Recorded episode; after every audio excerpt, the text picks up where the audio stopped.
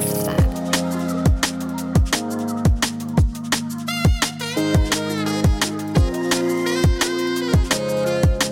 Hallo und herzlich willkommen zur 26. Episode von The Bodybuilding Growth Lab, deinem Podcast zum Thema Training, Ernährung und Mindset in der Bikini-Bodybuilding-Welt. Ich hoffe, dir geht's gut und ich hoffe, dass du bis jetzt einen wunderwundervollen Tag hattest. Ich freue mich, dass du wieder zu meinem Podcast eingeschaltet hast, wo wir uns alles rund ums Thema Training, Ernährung und Mindset in der Bikini-Bodybuilding-Welt anhören, so wie es vielleicht ähm, das Intro schon vermuten lässt. Ganz kurz vorweg, so wie ich es eh in fast jeder Podcast-Episode sage.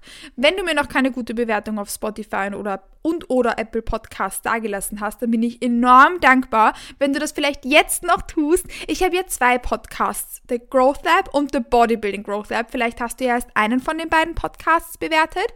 Your support means the world to me. Auch durch beispielsweise ein Sharen in deiner Instagram Story kannst du mir enorm weiterhelfen ähm, und meinen Content, den ich da für euch mache und auch für mich, weil das macht mir auch Spaß, ähm, supporten. Also nur ganz kurz vorweg eine kleine Werbung von mir für mich, dass ich mich da wahnsinnig über euren Support freue. Ich darf dich herzlich willkommen heißen zur Episode Nummer 26 von der Bodybuilding Growth Lab, wo wir uns etwas anschauen, wo ich in der aktuellen Zeit sehr, sehr viel Nachrichten von euch bekommen habe. Es geht nämlich ums Thema Posing-Schuhe. Und zwar, wie du den richtigen Posing-Schuh für dich findest und wie du eventuell mit deinem Schuh, den du jetzt hast und wo du vielleicht ein bisschen unzufrieden bist oder wo vielleicht irgendetwas kneift, wie du den vielleicht ein bisschen adaptieren kannst, ähm, dass es doch zu deinem richtigen Schuh wird. Natürlich, nicht alles kann man ausmerzen. Wenn du ein komplett falsches Schuhmodell hast, hast du ein komplett falsches Schuhmodell. Aber es gibt so kleine Tipps und Tricks, die ich dir in diese Podcast-Episode mitgeben möchte, wie du deinen Schuh vielleicht doch fitend machen kannst. Ähm, außerdem schauen wir uns an, welcher Schuh für welchen Verband geeignet ist, weil auch das ein großer Unterschied ist und wichtig für deine perfekte Schuhsuche. Ich habe jetzt schon gesagt, ähm, Schuhe, Thema Schuhe. Da gibt es anscheinend viele verschiedene Heels ähm, da draußen, ähm, die von verschiedenen Athletinnen getragen werden. Einen ganz guten Überblick über das Ganze bietet die Seite Compact Women. Compact Women ist eine Seite aus England, wo man sich die Posing-Schuhe bestellen kann. Natürlich gibt es auch andere Seiten im Internet, wo man sich die Posing-Schuhe bestellen kann, wie beispielsweise tattoobrands.de. Das würde ich davon abhängig machen, wie viel Zoll du zahlen würdest und welchen Posing-Schuh du möchtest. Ähm, aber besonders Compact Women stellt die Schuhe gut ähm, nebeneinander und da kann man sich auch gut anschauen, hey, welcher Schuh ist für einen breiten Fuß geeignet, welcher Schuh ist für einen schmalen Fuß geeignet. Ich persönlich, wie ich mich der Schuhthematik angenommen habe, habe nämlich einfach irgendeinen Schuh bestellt. Irgendeinen Schuh bestellt, der, den mir mein damaliger Coach damals empfohlen hat. Hat gesagt, ja, das wäre vielleicht ein guter Schuh und ich habe den einfach ohne groß Nachdenken bestellt. Also, ich möchte mit meinem ehemaligen Coach damit nicht irgendwie judgen oder so. Wahrscheinlich hast du das nicht gewusst, aber der Schuh war auf jeden Fall überhaupt nicht passend für meinen Fuß. Ich bin dann nämlich eineinhalb Jahre danach draufgekommen, warum ich solche Schmerzen hatte, wenn ich diesen Schuh getragen habe. Ich habe nämlich unfassbare Schmerzen gehabt und habe mich gewundert, warum ich den Walk einfach nicht üben kann.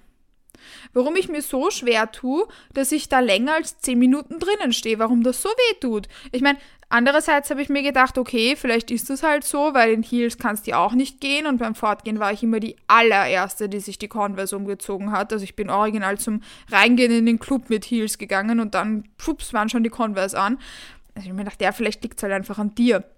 Aber nein, abgesehen davon, dass ich da auch wirklich nicht ähm, die fähigste Person auf der ganzen Welt ähm, bin und auch mein Walk sehr, sehr harte Arbeit war, ähm, kann es auch einfach sein, dass man sich das falsche Schuhmodell kauft. Es gibt nämlich Schuhe für breite und es gibt Schuhe für schmale Füße.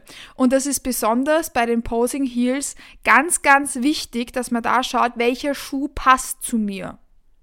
Besonders auf der Seite Compact Women gibt es dann einen Reiter, wo man sich Schuhe für eher schmale Füße und Schuhe für eher breite Füße anschauen kann, was da super, super, super, super hilfreich ist, dass man da wirklich das richtige Schuhmodell für sich selbst findet.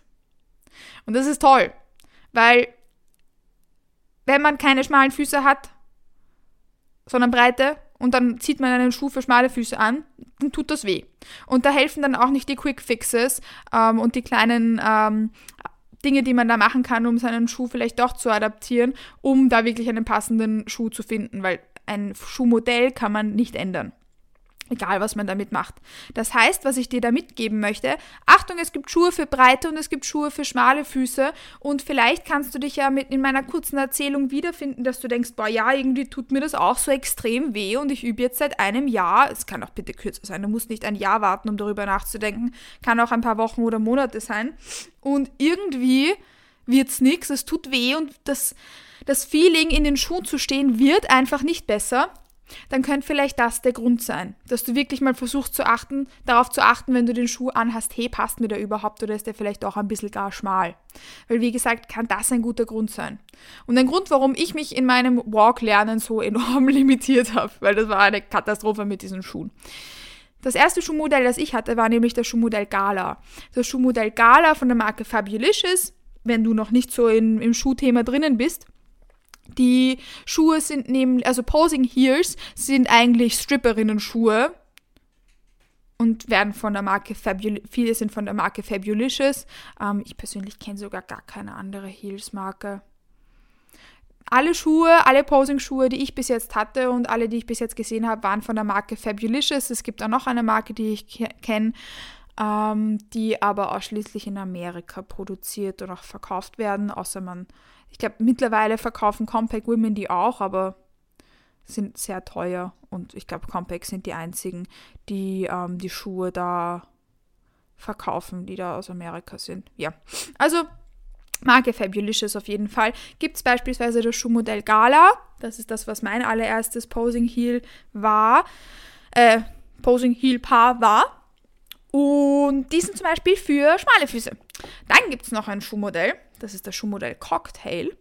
Und das ist mein absolutes ähm, Lieblingspaar. Übrigens kannst du diese Schuhmodelle, die ich, von denen ich dir gerade erzähle, natürlich im Internet finden, indem du einfach eingibst Here's Fabulicious und dann Gala oder Cocktail. Ja, ich habe eben jetzt aktuell das Paar Cocktail und bin mit denen mega zufrieden, weil das perfekt für meine breiten Füße passt. Außerdem haben die auch Straps. Es gibt nämlich Schuhe mit und es gibt Schuhe ohne Straps. Ich persönlich bevorzuge Schuhe mit Straps. Die haben Straps, which is amazing. Es gibt sie auch mit Glitzersteinchen. Also kurzes Liebesgeständnis an mein Schuhpaar Gala. They're the best for me. Aber ich habe jetzt eh schon angeteasert, dass es auch Schuhe mit und es gibt Schuhe ohne Straps. Also Schuhe mit und ohne Straps gibt. Welche du da wählst, ist vollkommen irrelevant. Das ist dir überlassen, womit du dich am wohlsten fühlst. Die meisten Verbände limitieren auch nicht, ob die Schuhe irgendwie schwarz sein dürfen oder durchsichtig oder so. Aber einige tun es doch. Das heißt, ich würde dir an der Stelle empfehlen, dass wenn du dir deine Posing-Schuhe kaufst, darauf achtest, dass die, ähm, Ab also die Absätze und auch das Plateau durchsichtig ist, also clear und nicht eingefärbt, also nicht schwarz oder so weil das manche Verbände vorgeben. Manche tun es eben nicht, aber am besten hast du einen Schuh, den du wirklich für alle Verbände benutzen kannst, als einen, wo du dann hingehst und sie sagen, boah, das passt nicht dem, entspricht nicht dem, dem Regelwerk. Also haben wir jetzt eh schon angesprochen, jetzt sind wir schon weiter in der Thematik. Es gibt welche für schmale und für breite Füße. Compact Women, da findest du das perfekte ähm, Schuhmodell für deinen Fuß. Ich habe jetzt eh gesagt, Gala ist zum Beispiel für schmale Füße ähm, und äh, Cocktail für breite, aber gibt es halt wie gesagt mehrere kannst du dich durchklicken. Wenn du auf die Seite gehst, findest du linker Hand einen Reiter zum Runterdrücken, wo die verschiedenen Schuhmodelle aufgelistet sind. Da findest du ein gutes Schuhmodell für dich. Ähm, wenn du auf einer an, eine andere Seite des Vertrauens hast, steht hoffentlich auch dabei, ob es eher für breite oder eher für schmale Füße ist. Oder vielleicht kannst du den Unterschied auch zwischen den verschiedenen Schuhmodellen anhand der Fotos selbst sehen. Außerdem kannst du dich dazwischen entscheiden, ob du einen Schuh mit oder ohne Straps wählst. Welchen du wählst, das ist dir überlassen. Da gibt es kein richtig oder falsch und das wird in den verschiedenen Regelwerken nicht irgendwie vorgegeben oder limitiert. Das heißt, welchen du da wählst, das ist voll und ganz dir überlassen, was auch immer für dich besser passt und was dir besser gefällt. Ich persönlich finde das mit ein bisschen mehr Support besser, kann damit besser gehen und besser posen und fühle mich ähm, more comfortable und demnach habe ich persönlich mich für ein paar mit Straps entschieden. Aber wie gesagt, das ist reine Geschmackssache, was für dich besser passt. Wo wir auch schon zum ersten Quick Fix sozusagen kommen. Denn wenn du einen Schuh hast, den du magst und der dir, also wo du sagst, ja, das ist ein guter Schuh, aber irgendwie fehlt mir da der zusätzliche Support, dann kann man diese Straps auch nachkaufen. Das heißt, wenn du dich für ein Schuhmodell entscheidest oder schon für ein Schuhmodell entschieden hast, das diese Straps nicht hat, also diesen Support um die Knöchel herum, diesen durchsichtigen, dann kann man das auch noch kann man nachkaufen. Das kann man sowohl auf Compact Women kaufen als auch auf Amazon. Ich bin kein großer Fan von Amazon. Ich glaube, das muss ich euch an der Stelle eh nicht sagen, aber die haben das halt. Als auch auf tattoobrands.de. Das heißt, ihr findet da dann eine gute Stelle, wo ihr euch sowas zum Beispiel nachkaufen könnt, wenn ihr jetzt anhand von meinen ähm, Erzählungen oder Erklärungen, wie man es auch immer nennen möchte, ähm, euch irgendwie denkt, boah, ja, ein bisschen mehr Support bei meinem Heal wäre schon ein Wahnsinn. Also das ist auf jeden Fall etwas, was ich euch da dann ans Herz legen kann. Das war schon mein Quick Fix Nummer 1. Gehen wir aber noch ein bisschen weiter in die Thematik, wie du deinen perfekten Posing-Schuh findest. Irgendwie, glaube ich, ergeben sich da die Quick Fixes dann eh von allein. Irgendwie fließen die dann eh mit ein. Aber vielleicht fallen mir danach noch welche ein. Auf jeden Fall ähm, haben wir jetzt schon gesagt, breit, schmal, Straps, ohne Straps, individuelle Präferenzsache. Dann gehen wir aber weiter zu einem wichtigen Punkt, der überhaupt nicht individuelle Präferenzsache ist, nämlich die Absatzhöhe und die Plateauhöhe.